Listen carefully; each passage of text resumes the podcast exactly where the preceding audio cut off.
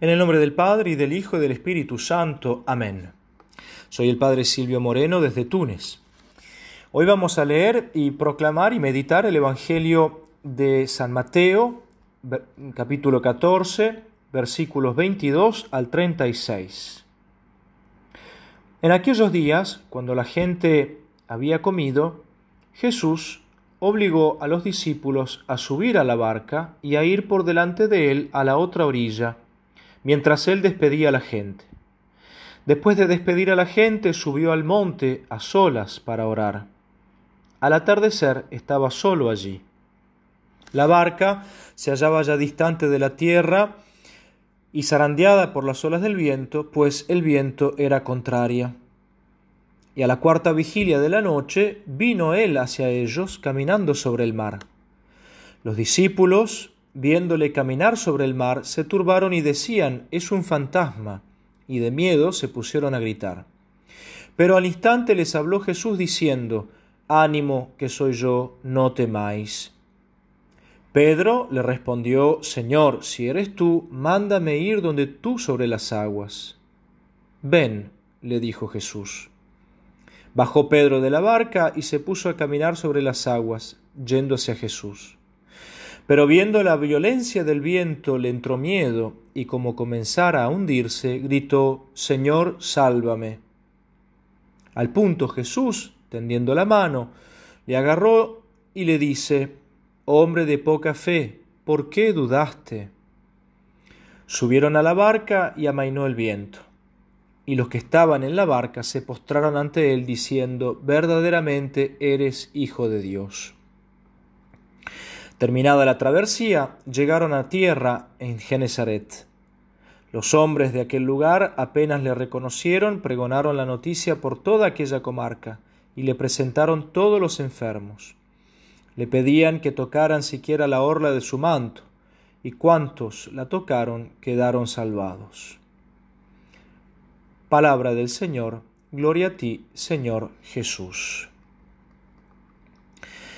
Bien, queridos hermanos, en este Evangelio que, hemos leído, Evangelio, una página del Evangelio muy interesante, donde, donde vemos este, este milagro de Jesucristo que camina sobre las aguas.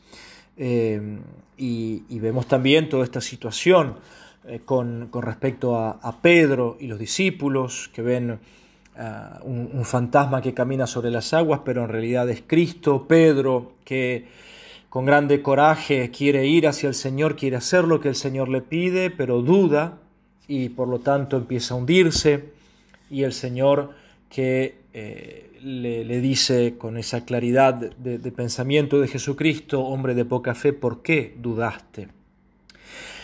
Eh, yo quisiera, sin embargo, en este, en este Evangelio, eh, simplemente para, para poder meditar juntos y, y, tocar un tema que es siempre importante de, hablar y de volver a pensarlo y, sobre todo de no olvidarlo, que es, em, que es la oración. Es decir, el cristiano que vive de la oración. Y una oración que no es hecha solamente en la iglesia, eh, que es el lugar privilegiado ciertamente de la oración, en el momento del, culto y la oración por excelencia, la, liturgia eucarística, pero también el cristiano que vive de la oración, es decir, que eh, cotidianamente tiene un espíritu de oración. Eh, y esto lo vemos cuando al inicio del Evangelio de hoy, una vez que Cristo hace la multiplicación de los panes, porque estamos en ese contexto, la multiplicación de los panes, Cristo da de comer a la gente y entonces cuando la gente ha comido, Cristo mm, manda a los discípulos a ir eh, delante de él, entonces en la barca y ya empezar la travesía del mar. Evidentemente Cristo ya sabe todo lo que va a pasar.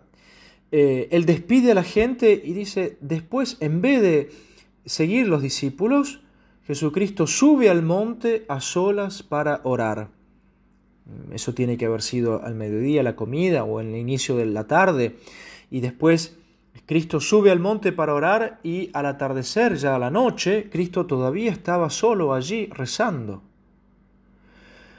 En eso entonces me, quisiera, eh, quisiera que, que reflexionáramos eh, esa capacidad y esa presencia de Cristo, eh, ese deseo de Cristo de rezar, de entrar en diálogo con Dios, con su Padre. Una característica que a nosotros evidentemente no se nos puede pasar y que como cristianos estamos obligados. Por eso digo, vivir de la oración, eh, porque muchos a veces piensan que se reza solamente cuando se va a la iglesia. Y no es así. Rezamos cuando estamos en la iglesia, ciertamente, pero podemos también rezar en casa, eh, rezar, elevar el pensamiento a Dios. Es decir, eh, tener jaculatorias, tener pensamientos sobre la Virgen, sobre Cristo, sobre los santos, en distintos momentos de nuestra jornada. Además de la oración que podríamos hacer en la mañana cuando nos levantamos o en la noche cuando vamos a hacer el examen de conciencia de nuestro día y, por lo tanto hacer una oración en ese momento. Pero entonces, volvámonos a preguntar, ¿qué es la oración? Eh, Veamos lo que nos dicen, por ejemplo, San Gregorio de Niza, por, por buscar un santo. Él dice, la conversación, la oración es una conversación y diálogo con Dios. Y él le explica eso. Entonces dice, seguridad de las cosas que se esperan. Igualdad de condición y de honor con los ángeles. La persona que reza tiene igualdad de condición y de honor con los ángeles. Enmienda de los pecados, porque también la oración sirve para pedir perdón por nuestros pecados, que muchas veces eh, no lo hacemos siempre. Continúa San Gregorio de Nice diciendo remedio de los males y garantía de los bienes futuros. Remedio de los males y garantía de los bienes futuros. Entonces, conversación y diálogo con Dios. Es eso, la oración es un diálogo. La oración no es algo que sea mecánico o con fórmulas, están las fórmulas establecidas ciertamente que la iglesia nos aconseja, pero la oración va más allá también de eso, es un diálogo, es una conversación con Dios. Y, en esto eh, también podemos usar lo que decía San Juan Pablo II. En una conversación hay siempre un yo y un tú. Es decir, hay un diálogo, no es un monólogo, es un diálogo donde yo hablo pero también escucho la voz de Dios. En este caso, un tú, dice Juan Pablo II, con la T mayúscula. Más importante es el tú que el yo, porque nuestra oración parte de la iniciativa de Dios. Entonces es Dios el que nos viene al encuentro en la oración, en el diálogo. Por lo tanto, tenemos que tener esa concepción. Cristo cuando sube al monte, sube a orar. ¿Orar para qué? Para, hablar con su Padre. Ese era el objetivo. No sube al monte o no se pone a rezar Jesucristo con mm, ciertas frases determinadas. Sube para encontrarse con su Padre, para encontrarse con Dios. Y el Catecismo de la Iglesia Católica nos dice justamente no hay otro camino de oración cristiana que Cristo, es decir, rezar en Cristo. Sea comunitaria o individual, vocal o interior, continúa el Catecismo, nuestra oración no tiene acceso al Padre más que si oramos en el nombre de Jesucristo, es decir, en el Espíritu de Jesucristo. Por eso que entonces la, la actitud de oración es una actitud que tiene que ser continua, es un espíritu de oración el que tiene que movernos. Cuando los apóstoles, o sea, los evangelistas nos, hablan de Jesucristo que, que, que, reza en ciertas ocasiones, son ocasiones puntuales, pero Cristo vive en un espíritu de oración. ¿Y qué es lo que Cristo nos enseña con la oración? Bien, nos enseña que la oración sirve para no caer en la tentación, nos enseña que hay que orar constantemente y sin desanimarse, con fe auténtica. Hay que rezar para pedir el Espíritu Santo y para que se cumpla la voluntad de Dios en nuestra vida. Hay que rezar con confianza. Esa confianza que Pedro no tuvo cuando estuvo caminando, cuando quería caminar en el mar. ¿Por qué dudaste? le dice Jesucristo. Y eso también lo que podemos a veces escuchar que Cristo nos dice a nosotros. No rezaste con fe y confianza. ¿Por qué dudaste cuando rezabas? Rezar también por los perseguidores, por los que nos hacen mal. Y rezar también para poder perdonar. porque es una gracia. Rezar también por los amigos. Rezar, Cristo nos dice también, rezar en grupo, donde uno o dos, se, se ponen a rezar y a pedir algo, ahí estoy yo, dice Jesucristo.